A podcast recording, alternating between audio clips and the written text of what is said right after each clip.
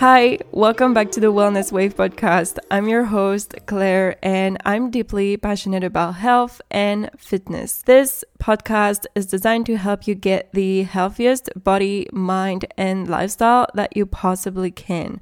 So, if you aspire for more in your life and you want to glow up internally and externally, then keep listening and let's dive into today's episode.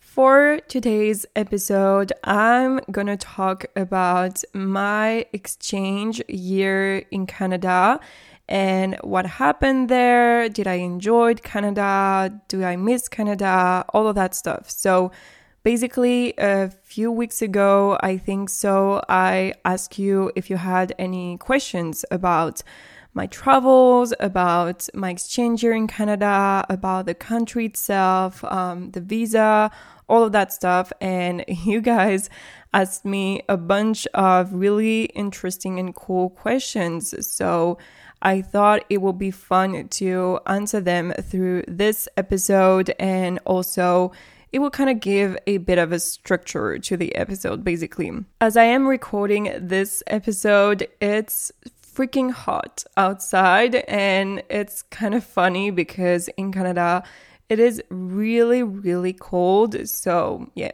it's just a fun stuff that I'm recording this on a super hot day.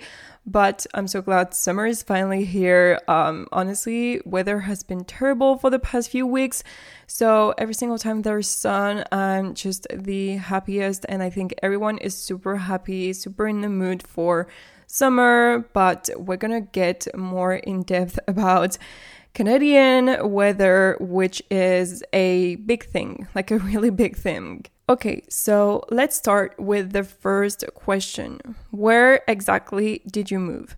So, for those of you who don't know, in 2018, yeah, it's been, I feel like it was yesterday, but it has actually been three years now since I left France and I moved to Canada, and it's been two years since I came back which it, it, sounds crazy to me because I still feel like sometimes I would I'm still there if that makes sense. And some days I feel like it never really happened. Like it feels like it was a bit a part of my life that was just like a dream. And I think a lot of people who lived abroad can relate to that and can feel that time felt different when you live abroad. I moved to the French side of Canada, which is on the east coast of the country. So,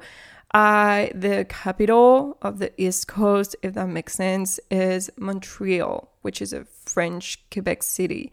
And I was living in a smaller town. Like it's weird because the um, university, like the campus, is kind of big, but the city itself, like the downtown, is really small. Like it's just three streets, something like this.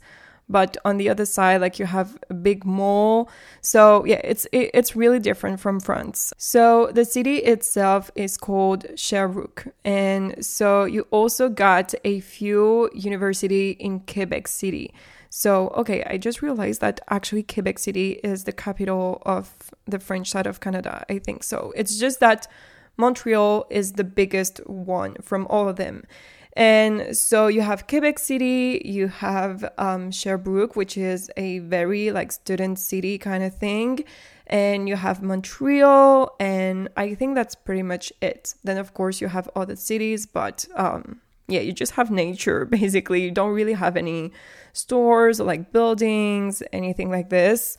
And then if you drive a few hours from Montreal, I think you will arrive at um, Ottawa, which is the capital of the country. So Ottawa is the Canadian capital, and then you have um, Toronto, which is a huge, huge city.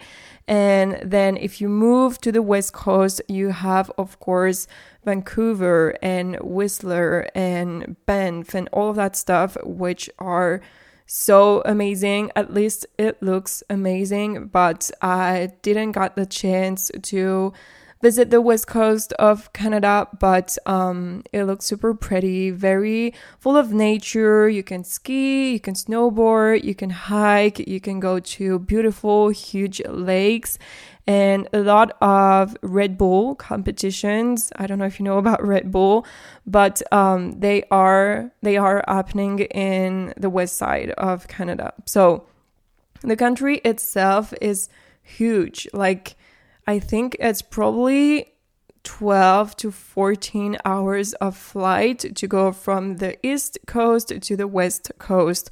And it's even larger than the US. Okay, second question. I'm gonna try to answer them more shortly because otherwise this podcast is gonna last two hours. But at the same time, um, I feel like this episode deserves hours of talking.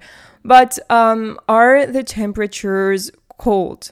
So, yeah, if you want to move to Canada, of course, you need to know and be prepared for the cold. And I'm not talking about the cold like you wear a jacket or like a scarf and that's it. I'm talking about the real freaking freezing cold because you're going to swear sometimes. Like sometimes I was in the streets and I was feeling so cold that I was swearing because it was unbearable, you know? But most of the times, no. But um, Canada has real seasons, like weather seasons. You can clearly see the difference between summer, between autumn, between winter. Like it feels like this. And also, like you can see through nature. So, Autumn is beautiful in Canada. So during September, October, like, yeah, and a bit of the beginning of November, you have beautiful, beautiful colors with the trees, the forest, and also you got all of this huge vibe of like Halloween and stuff like this. And people love pumpkin spice there just as the US people.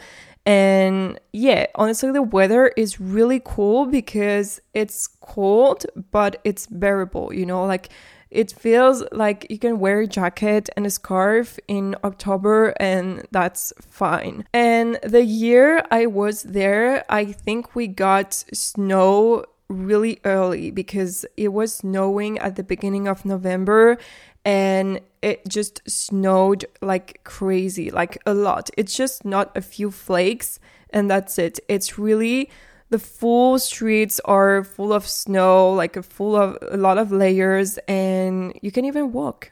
like you can't walk.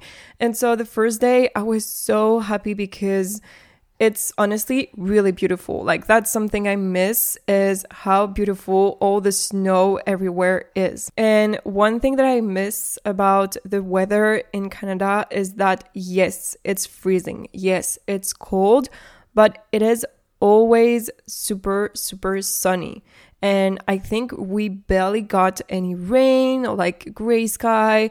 And so you have a lot, lot of light. Every single day you have light, even though it's winter. And in France, yes, it's not that cold. Like I can totally just go out with a single jacket in January, but it's so dark and so gray every single day that it kind of just makes me feel depressed sometimes. Like I miss the sun and the light. And I remember Canadian people telling me that the brighter the sun, the colder it will be outside. And that is true. Like the more sun you have, the colder it will be when you go out. But yeah, it's still cool to always have sun. And in terms of temperature, okay, so I'm just gonna tell you in degrees and I'm gonna try to convert that in Fahrenheit.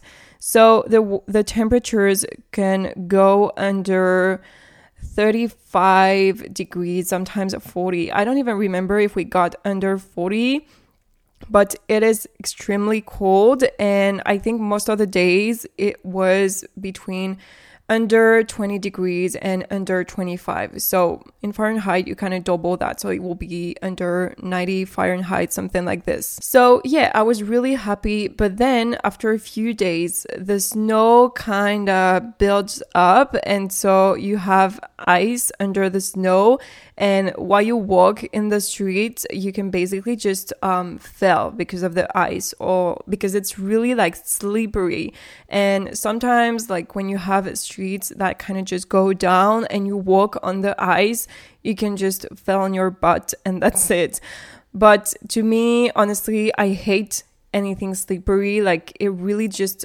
plays on my nerves and it drives me crazy because i'm super scared so yeah, that was something really annoying. I just, I don't even know how people drive in Canada. Um, we almost got killed on the road while driving but that's honestly for another episode. But since then, I'm so scared of the road, like driving, because yeah, basically the car kind of just was driving on the ice and it was slippery and it kind of hit everything. Um, anyway, like for me, it was a nightmare.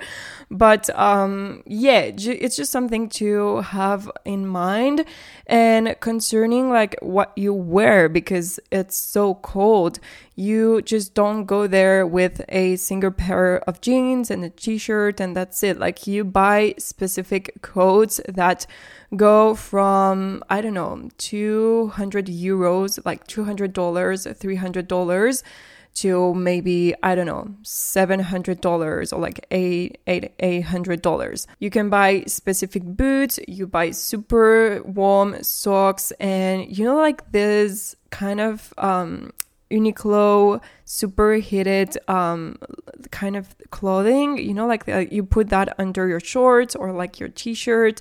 So I was basically wearing that all the time because it's super warm and you never ever go out without your gloves. I mean, sometimes I did, but yeah, normally it's so cold for your hands and like your hands and your feet are the parts that are going to get cold first. And if your feet are cold, your whole body is going to feel cold.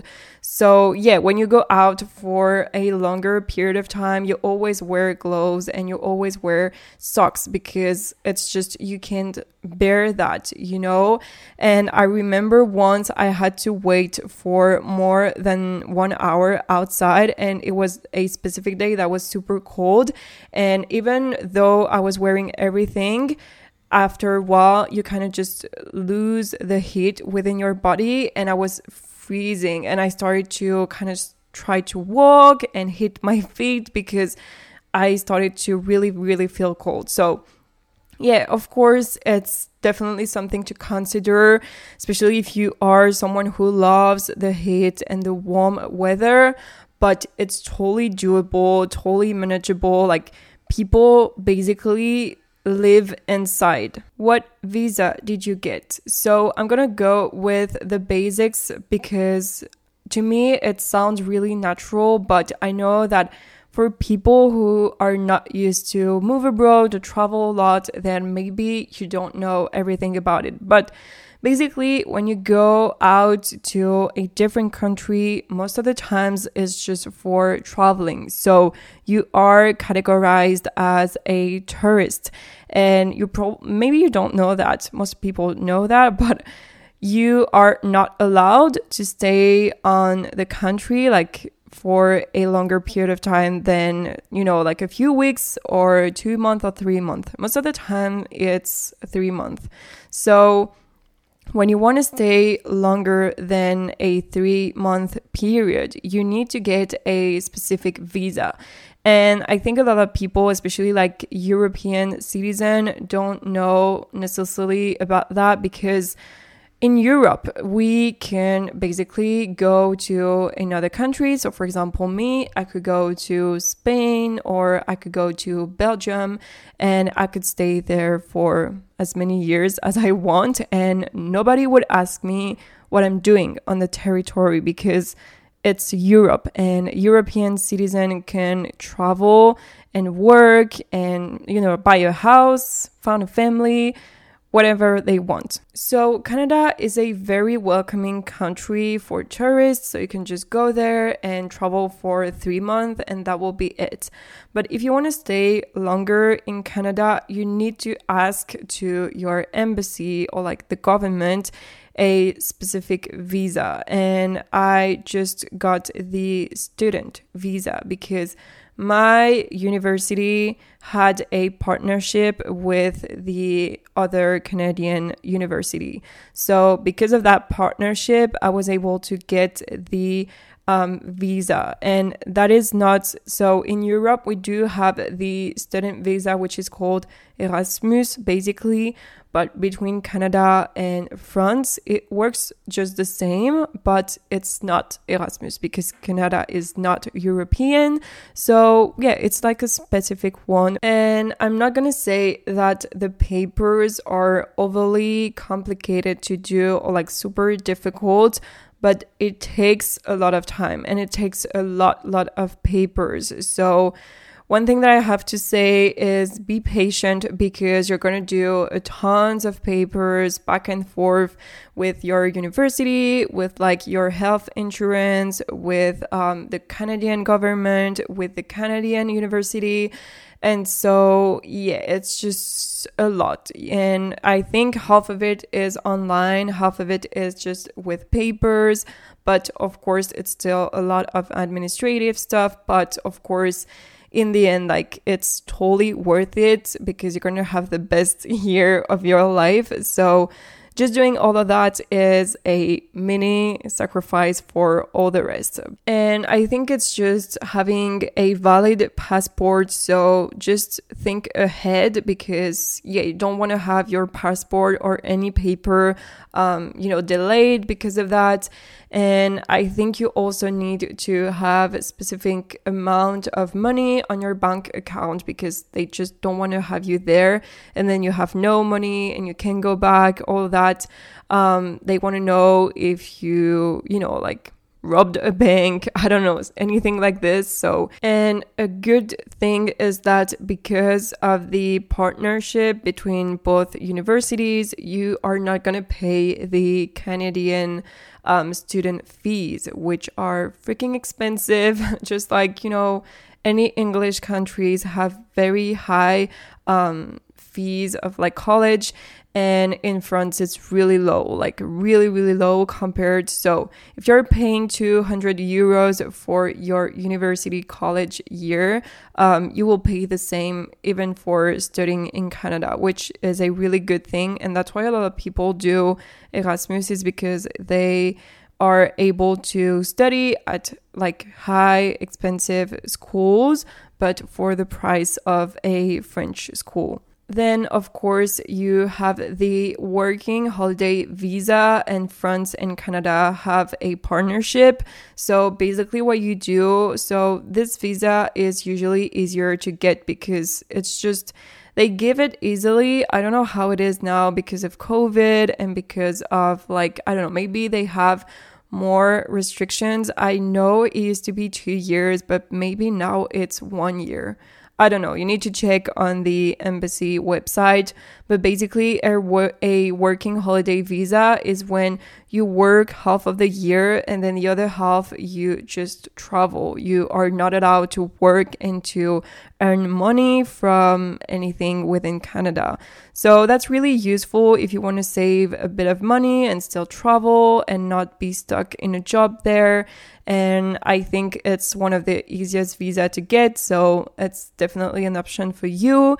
And of course, then you have just work visa. So you need to find a corporation like a business that kind of sponsors you and then the business just gives you the visa and then you can enter because you can prove that you've got a job in Canada. Next question, can you work there? So it depends on your visa again. So, of course, if you've got a working visa, yes, you can work. And if you've got a working holiday visa, you can work half of the year.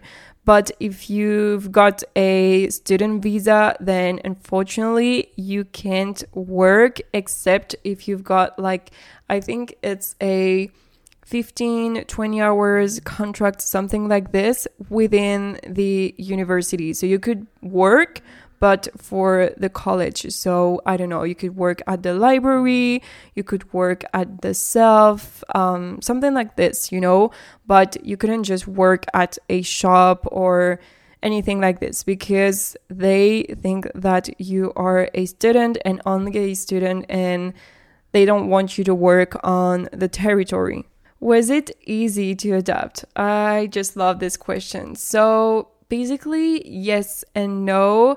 I would say that for me, I think it was easier than for some people because I'm not attached at all to my own home country. Like, don't get me wrong, some aspects of France are really cool, but Firstly, I've been there for probably like my whole life and I was so tired of it, like sick of it. And with my family, my parents, my brother, like we are close to each other, like we love each other, but my parents have never been always on my back saying to me, Oh, you need to stay with us. Like, you know, just after high school, I moved by myself in my own apartment. Then I moved to Canada. Then I moved back to Paris. So I just, I think my parents always knew that I was just going to travel and go far away, no matter how hard they will try to keep me at home. So they basically never tried to like try to keep me with them. So, which is a very good thing. I think so because I'm not a parent, but I think it's hard to witness your child moving abroad and all that stuff. But I'm thankful that my parents just gave me the chance to totally enjoy everything, to be really, really free with my time and my choices. So, yeah, firstly, I think I didn't got a lot of strings or like attachment to any of that, and I was just super super excited to just live. And I know for some people it's scarier, so some people really want to move abroad, but at the same time they feel very scared, you know, to leave the people that they've always known. They are afraid to miss their family. And of course, you will miss your family, your friends, all of that. But you will live a totally different life, which is going to change you forever, like forever. And you are also living your comfort zone, like for real. And I'm not talking about a comfort zone when you're trying to do a different sport or like you're moving to a city one hour from your home. I'm talking about really taking a plane by yourself and then you are in a very far away country just by yourself. Like there's only you and you know no one there and you're all by yourself, but no worries. Like it's gonna be fine. It's gonna be, you're gonna find friends, you're gonna meet people, you're gonna be happy, you're gonna just recreate all of your life in a different country. That's just it. And so, what I would say to people who are really afraid is to maybe try to move a bit abroad, like a bit far away from your hometown, but in the same country. Like, you know, for me, I live in the south, so I would just try to move to the north. So you can just gradually learn how to get out of your comfort zone or like probably move to a country, but maybe a country which is two hours flight from your home. So you can always go back if you want to. And of course, when you're gonna leave, you're gonna cry and it it's gonna hurt. I'm not gonna lie about that because the day that I've left, it was really, really early in the morning. I think it was 3 a.m. or 4 a.m. I had to drive and then I had to take the plane. But um, yeah, when I said goodbye to my dad, we were just doing that very quickly because we are both really like, yeah, we're not gonna say, we're not gonna cry in front of each other, you know? And then I remember like I had to say goodbye to my boyfriend and I was honestly just crying the whole time. Like I was crying in the car. I was crying, you know, when I was just checking my luggages. And I think everyone in the airport was like, why is she crying? Like she's basically going on holidays. Why is she crying? But guys, if you see someone crying in the airport, it's because they are not traveling, they are literally leaving something, like leaving people or a specific country, something like this. And so, yeah, I felt like my heart broke in two when I was just walking down and like it was just telling me goodbye and we were crying. And then, so, okay, I think I forgot to mention that, but I came to Canada with my brother and my mom because they wanted to visit and help me just kind of settle down. So, for my first two weeks, I was not by myself. I was with my mom and my brother, which was honestly, I think, easiest for me to adopt because even though I arrived in a total foreign country, I was still having a part of my family with me, which was so fun. Like they experienced Canada, that was so cool. But yeah, again, when I had to say goodbye to my mom and my brother, and I had to take the bus back to um, Sherbrooke, I was crying. Like I was thinking in my mind, why did you do that? Like what I was thinking about was did I make the right choice? Because now all I'm feeling is missing people and hurting and being sad, and I don't feel like I'm I'm gonna adapt and I'm gonna be happy there. So I was really questioning myself and telling myself, why did I do that? You know, like I had a kind of cool life back home. Everything was comfortable. I had my friends. Everything was just going easy and I decided to go to the roof path and go doing difficult things but it's just temporary so you're going to cry for a while but after that like within a few weeks you're going to feel so much better. You're going to go party. You're going to meet new people. And every one um, like foreign students or like foreign workers anything like this they are in the same boat as you. So they basically feel just like you. And they've also left their family and friends behind them. So in the end, you create your own family there with new friends, new people, new habits and it's going to be it's so cool. Like it's it's going to be the best year of your life. You're going to enjoy every single minute of it and it's going to transform you forever, like I said. But my best memories from all of my life are within this year. Like, I've had so many exciting moments. It felt like I was a kid discovering every single day something new, something new about the people living there, something new about the city itself, about the culture, about traveling. And it's always as if you feel super excited for the next day. I, I can't explain that, but it feels like you're not living your life, but you're living a dreamy life outside of your life, if that makes sense. So, yeah, short answer is yes. I adapted really easily, very quickly, and pretty much every single person I know adapted at some point. I'm not saying it's going to be easy because I've also heard stories or like even friends just told me that they didn't really adapt and they were missing their their home country and their family and it was difficult for them. So make sure you know yourself a bit before like jumping into such a different country and such a huge trip. But yeah, I would say it's worth it. And I would always, always advise anyone to just jump and go for it. How much money do you need? So, coming from Europe, we have euro as a currency, and Canada has um, Canadian dollar as currency. And Canadian dollar is really low compared to euro and it's probably half the value of euro. So everything definitely felt less expensive as in france because i just got more money because of the value of my money.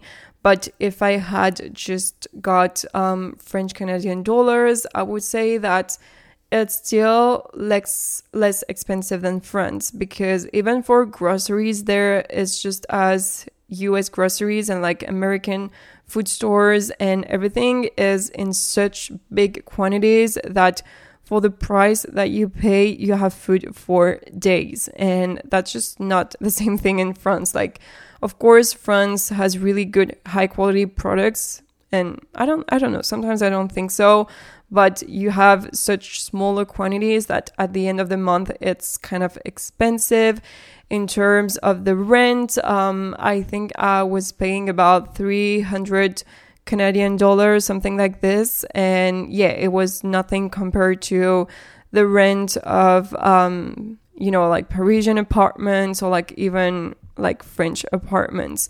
So I would say that definitely um, I saved a bunch of money there because life was just less expensive. Did you meet nice people there? Of course, of course, I met nice people, um, French people.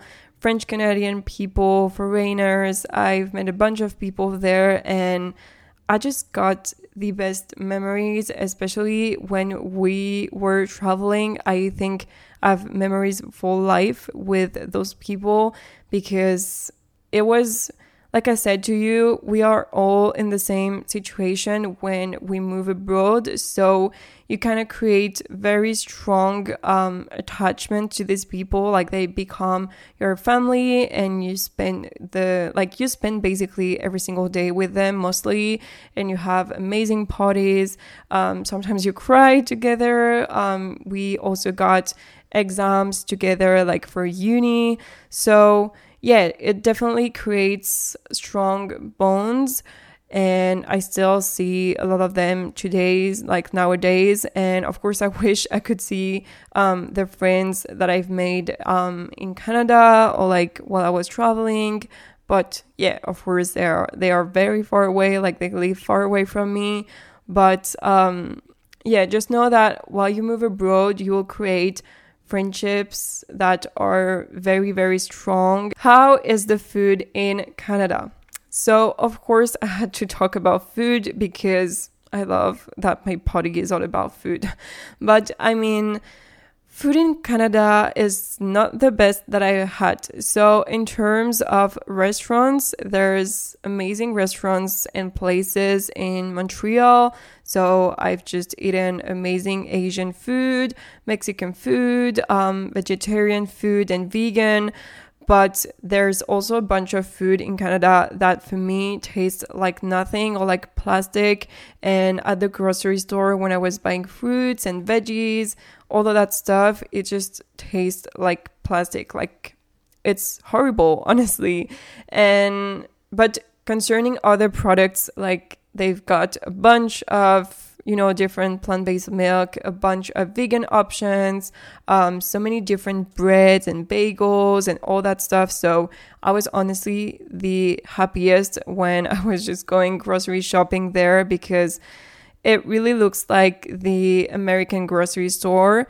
So I think that's why I was loving it. And another thing is concerning like traditional food. Um, I don't know, in terms of coffee Canada makes good coffee and in terms of like specialties, I just I just know about poutine. That's it. Like poutine and actually a lot of people don't like it because it's kind of fat and oily and it's fries, but I do love poutine and I miss it. And I'm super thankful because there's a poutine restaurant just down my street which makes incredible poutine, like really yummy ones. But yeah, in Canada, you can go to a restaurant and have I don't know, 50 different styles of poutine, which is insane.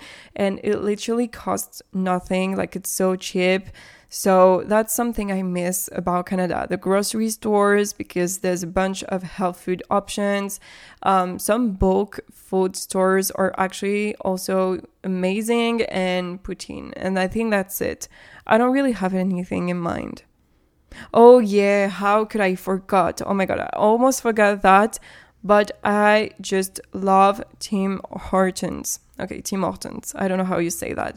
It's like it's like Starbucks in a way. It's like a um, fast food kind of thing with coffee. I love their iced coffee or like iced frappuccino, and they also got some donuts and stuff like this. So yeah, I just miss it. It's so good, so cheap. I just love it. What were your favorite travels there?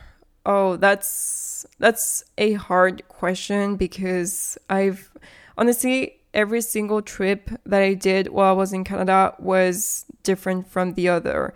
But I remember our first trip. So of course we did Montreal. Montreal is is a very cool city. It's just sometimes I don't feel safe in Montreal, if that makes sense, because there's a lot of people who are drug addict or like crazy. And yeah, sometimes it just scares me. And because it's so cold, sometimes I feel like the city feels very empty and you just have buildings and it's huge. So I don't know. Sometimes I love Montreal. Sometimes I just don't like this city that much. But um, the first trip that we did, I think it was in like at the end of September, we went to Boston and I'm honestly so in love with Boston. It's just such a cool city. I love the fact that you've got the harbor and there's actually a lot of French people who live in Boston. Um, we went there to see a baseball game, and that was that was so cool. Like the vibes, it's nothing compared to the games in France. So highly recommend you that you've got all of my videos on YouTube. But I just loved this trip. I also then I think then we did Toronto, and Toronto is such a cool city. I would totally see myself living there. It's just, again, it's freaking cold in Toronto. There's a lot of wind as well. So I don't know if I would enjoy the cold that much, but in terms of like buildings, restaurants, rooftops, um, sports, and different gyms, there's just so much to do in Toronto that I I kind of feel the vibe. I love the vibe with the city. So Toronto was a good one. Um, and then we also did New York. I did New York twice, and New York is one of the best city in the world. I I just I hope one day in my life I will be able to work and live in New York for a few years because there's just so many things to do and i feel like i wouldn't get tired of the city except if i just lived there for 20 years you know but apart from that i felt like you've got a huge melting pot of people in new york and you know like everyone has their own style you have food from every single country um, so many different styles and like fashion and I'm just, I'm in love with New York City. It's one of my favorite trip. I know that we walked like crazy, but it was such good memories that I know I will still think about those memories in 20 years, you know?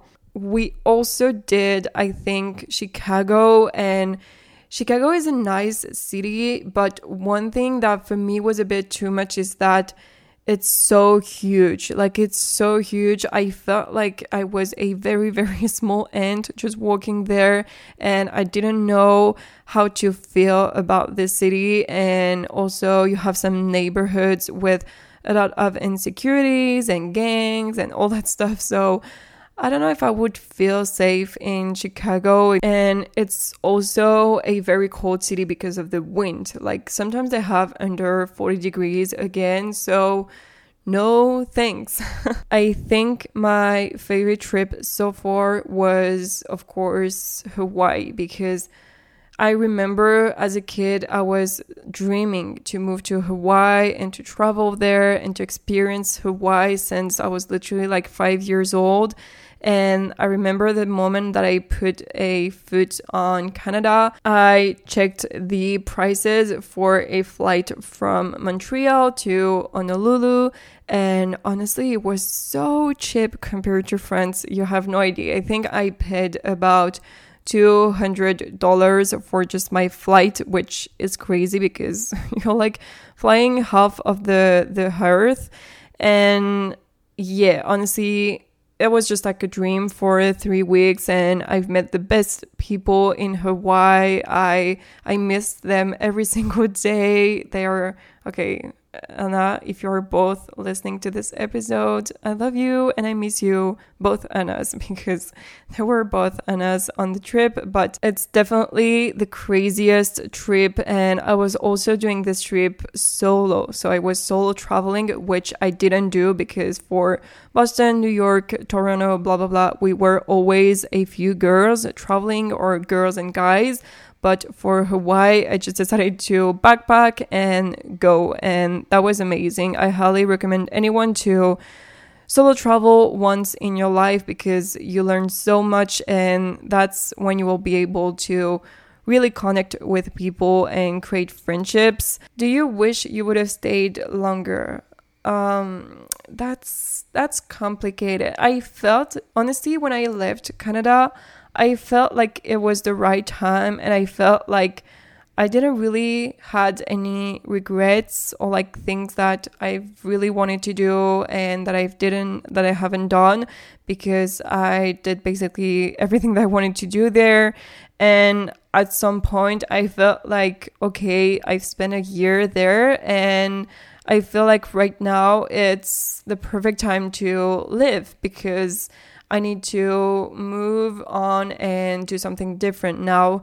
And yeah, I think I think I still think like that today. It's just I I wasn't planning on staying in France for that long, but I've changed my plans so many times for the past 2 years now. I would definitely make a podcast episode about that because it has been a journey, but um yeah, I don't really believe in regrets or like, oh, you should have done this and this. And I think that if I decided to not staying longer in Canada, because I, I could have, I could have done that. I think it was for the right reason. And it happened because it happened. So I truly believe that. I don't believe in regrets. So no, I wouldn't I wouldn't say that I wish I stayed longer because I think I could have been able to do some work stuff and projects that I wanted to do in Canada. But if we just have a look at the wrong side or like the sides that I don't necessarily enjoy in Canada, maybe one year again in the cold, maybe it would have honestly impacted my whole mood and my choices. So I don't know, you know, like maybe yeah, for work, I think it would have been cool because I, it's less, it's more chill than France, and I would have been able to do things that I struggle to do in France. But I don't know, in terms of my life, I just I enjoy in France being able to go outside and go to the restaurants and stuff like this. And yeah, except except grocery stores, I don't miss huge things in Canada. So I think it was time for me to live and maybe later, like in a few years, maybe, you know, like you could never say never, but I will go back to Canada and stay there again. I would actually love to visit the west side. So I think if I would move back to Canada, I would go to Vancouver or something like this. But yeah, except for the future, I don't think right now I'm supposed to be in Canada, if that makes sense. Wasn't it too hard to stay away from your family? So, like I said, yeah, you it's going to be hard. Like you're going to say goodbyes, like real goodbyes and you're going to cry and you're going to feel like you're being hurt like deeply because it's one thing to say I'm going to move abroad and I know that on that specific date I have my plane, blah blah blah like you know that. You know you're going to live your parents but the moment like you leave your parents behind you, okay, I I have I almost want to cry when I say that, but um, the moment you really see your parents' faces saying goodbye and feeling hurt and crying or not. Like, I feel like my parents are rocks because they didn't cry, but I know they cried once I was walking back, and, um, you know, it hurts, but at the same time, you need to know, like I said, that your parents are supposed to be happy for you. And that just means that you are being independent and free and you're just doing your life and living. And yeah, they must be happy for you. And you know, back in the days, you just got letters, but now you have FaceTime, and I was FaceTiming my parents a lot, and I was sending them um, Canadian food, and they were sending me French food and all that stuff. And I think it's so cool because you can still exchange and they were always happy to listen listening to me telling me telling them my travels and my stories. And i think that's because that's why now i'm so used to facetime them. Like i facetime them every weekend almost sometimes not but yeah i think now they, they know how to facetime me but yeah i'm not saying it's gonna be easy but it's totally totally doable and after a while you just get used to it how did you do long distance with your boyfriend? I struggle to do long distance with my boyfriend. Okay, so I think I could just record a whole episode, like film a whole YouTube on long distance relationship. But um, so for those of you who don't know, um, I've been with my boyfriend for seven years and a half now. So it's been a while. And when we left Canada, it was about five years. So, of course, we had a long relationship before just living. And that's something I say to everyone. And I think that's something that truly, truly works. And that's that if you want to have a long distance relationship that works, you need to have a past. So basically, it's memories together and a future. So basically, plans.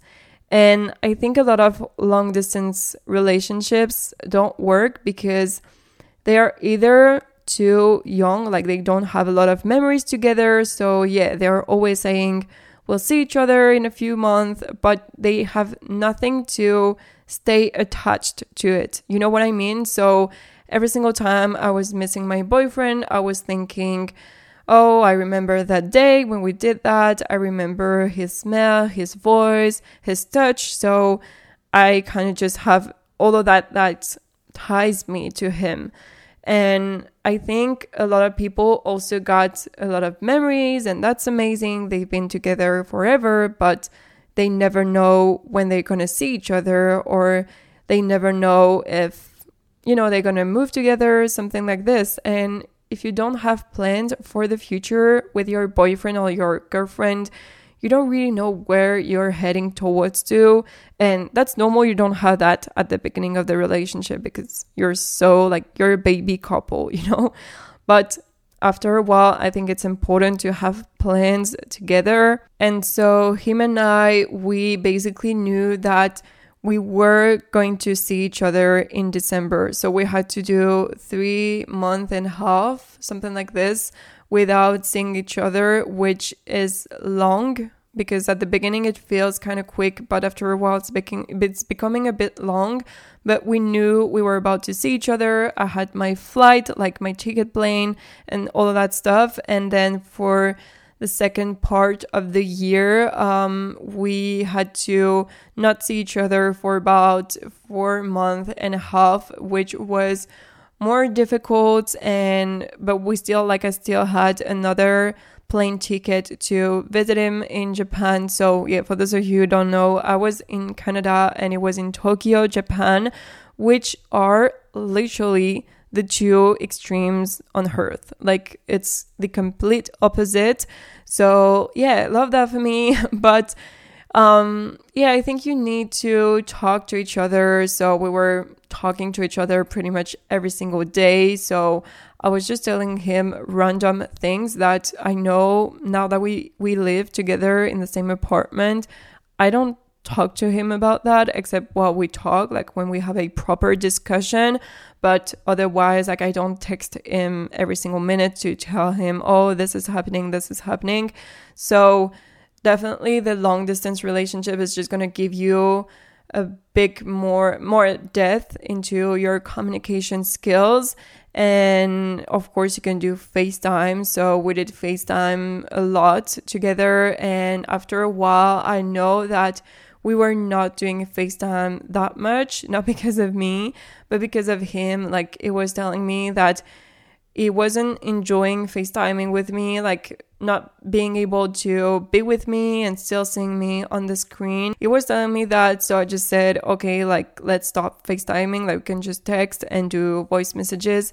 And yeah, I think you have to really find a balance and just talk to each other and communicate and be patient, of course. But for me personally, um, that's really weird because my love language is physical touch. So I feel like I'm really attracted to physical things when I'm with the person, like physically in the same room. But the moment we are in different cities, I just do my life and I'm really busy and I just don't think about that. Like, of course, I think of the other person, but I don't really, um, it doesn't really hurt being far away. What do you miss about Canada? So, even though I said that I'm okay not living in Canada anymore. There's still a bunch of things that I do miss. So, of course, the grocery stores, like, they are huge, tons of healthy options, vegan options. I miss um, poutine, of course.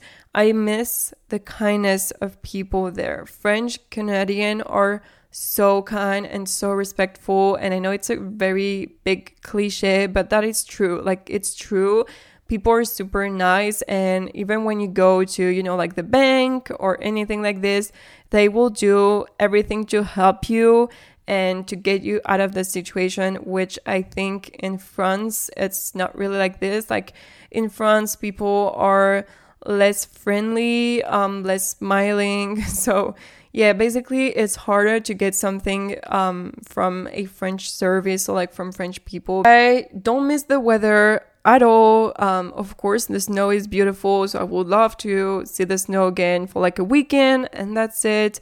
But I do miss the sun and the light, and I forgot to say that summer in Canada is insanely hot. So they they just got the both extremes. So in winter it's really cold, and in summer it's extremely hot. So I miss that. I miss sometimes the nature. So the nature is beautiful there, like the landscapes, the lakes, um, anything like this, but I'm more like a city girl kind of vibe or like an island girl. So, yeah, I'm not really a mountain girl, so I don't miss that, but I know of people do. Um, another thing that I do miss is the kind of Americanized side of um, Canada. So, because it's really close to the borders, um, Canada has a lot of things from the US in terms of food, in terms of cars, in terms of like way of thinking. So, if you're successful in Canada, people will be happy for you. And I think in France, being successful is t- taboo. I do miss the proximity um, between Canada and um, the US in terms of like traveling. Like it was so easy to travel from Canada and going to a city in the US, but I don't know. I, I wouldn't say that it's something I miss from Canada because it's something I missed from the US. One thing that I miss, and I don't think it's related to Canada, like it could have been me in any different country, is the fact that I was getting out of my comfort zone every single week. Like all the time, I was trying new things, talking to new people, um, trying to travel, and also like learning stuff about myself. And it really showed me that you only have one life and that you can be whoever you want. Like, don't be afraid of people's opinion about you. Like, you're just living for you and you need to do the things that make you excited and happy. And of course, I think the fact that you are living um, hours from your hometown and like your usual country is really helping you to become the person you really want to be. And that's the kind of feeling that I miss to be very small in a huge world and to completely do whatever I want and to live my life in a complete different country. That's something so cool because you always feel like you belong here, but at the same time, you don't belong here. So you can do things on your own. I don't know, it's so weird, but probably people who've been abroad will understand what I mean. Last question, my friends. So, would you like to move abroad again? And if so, would you like to go back to Canada? So, like I said, I don't know if I will go back living in Canada. Um, it's not my first choice, but if I would go back to Canada, I would go to the west side, so Vancouver and Whistler and all of that because so beautiful. Just Google Vancouver and you're gonna like having your jaw dropping.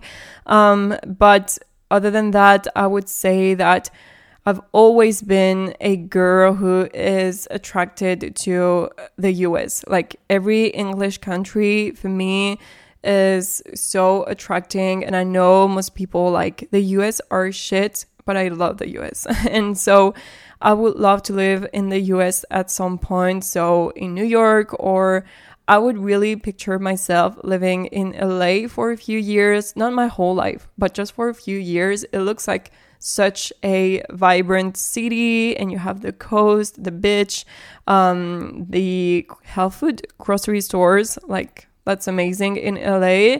And New York, what I love about New York is that you still have a European side with like a lot of Italian people, English people, um, French people. So it's like so diverse in New York, which I think I would love to. I would totally picture myself living in London. I love the city. It's like my favorite city within Europe. I just hate them because they left the European Union. I just, why did you do that? Like, for the people who voted for I just hate you, okay? Because I was planning to move to London at some point in my life. I mean, I think we can still do that because we have like partnerships and stuff like this. But yeah, London is like, to me, it feels like a European capital, but more like younger and like the fashion style is so cool there. Again, you have a Whole Foods market, which I will be so happy to go. And of course, and it's in my plans, it's just we have to wait until COVID settled down. We have to wait until my life settled down as well and my work and stuff. But Australia has always been on my list. Like it's been forever since I dreamed to move to Australia, and you actually got the working holiday visa, and you can just um, extend your working holiday visa up to three years. I think so if you work in the fields. So yeah, we just love to move to Australia. Like just the surfing vibes, the coast, the acai bowl. Um, oh my god, that would be that would be insane. I think most of the girls who I follow, I would say that half of my inspiration comes from um, US, like American girls, and the other half comes from Australian girls. So I would just love to experience that um, because it looks like such a beautiful country, and you can travel to Indonesia, you can travel to Japan, all that. So yeah, if I would move again, it will be to Australia, but I'm definitely planning on moving abroad again. I, like I said to you, um, I'm really, really tired of France. I don't picture myself living there. I don't see myself living there even in 20 years.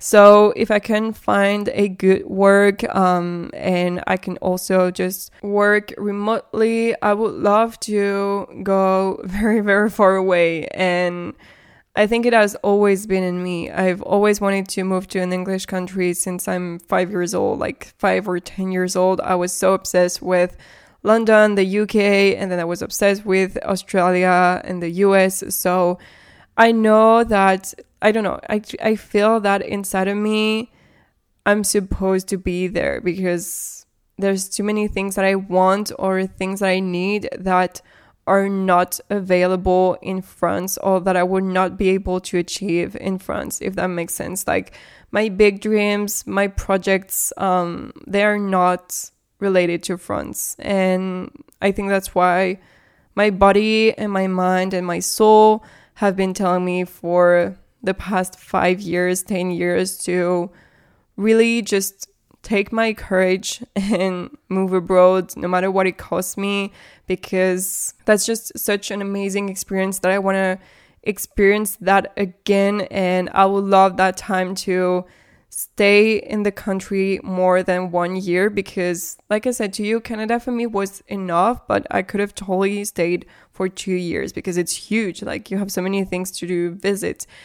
But yeah, we want to just experience the culture of another country for three years or five years so you can really feel like you are from this country if that makes sense. Because one year is still kind of short to really feel you know canadian.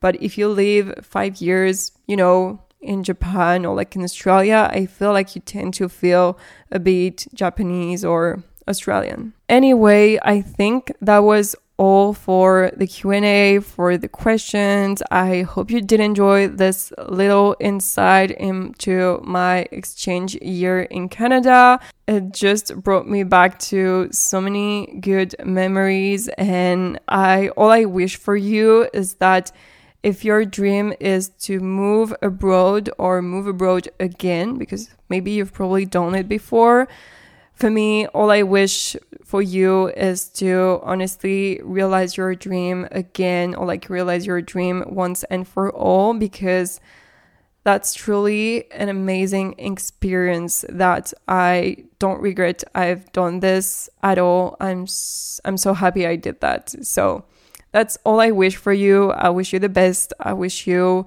a really cool country, really cool people, but I have no doubt about that because pretty much all the countries and people are cool to experience.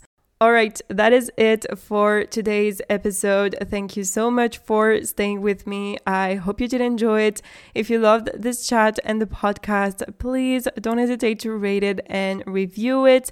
And if you're not subscribed yet, hit the subscribe button so you won't miss any upcoming episode. Also, if you enjoy the talks here, you should definitely join our Facebook group. So come and join us on Wellness Wave Community. It's a private group where we chat about anything and support each others. I always, always love to see you reposting my content. So if you can take a screenshot of today's episode and share it on your socials, it really, really makes my day. All right. I love you all so much. Have a healthy day and I will chat with you very soon.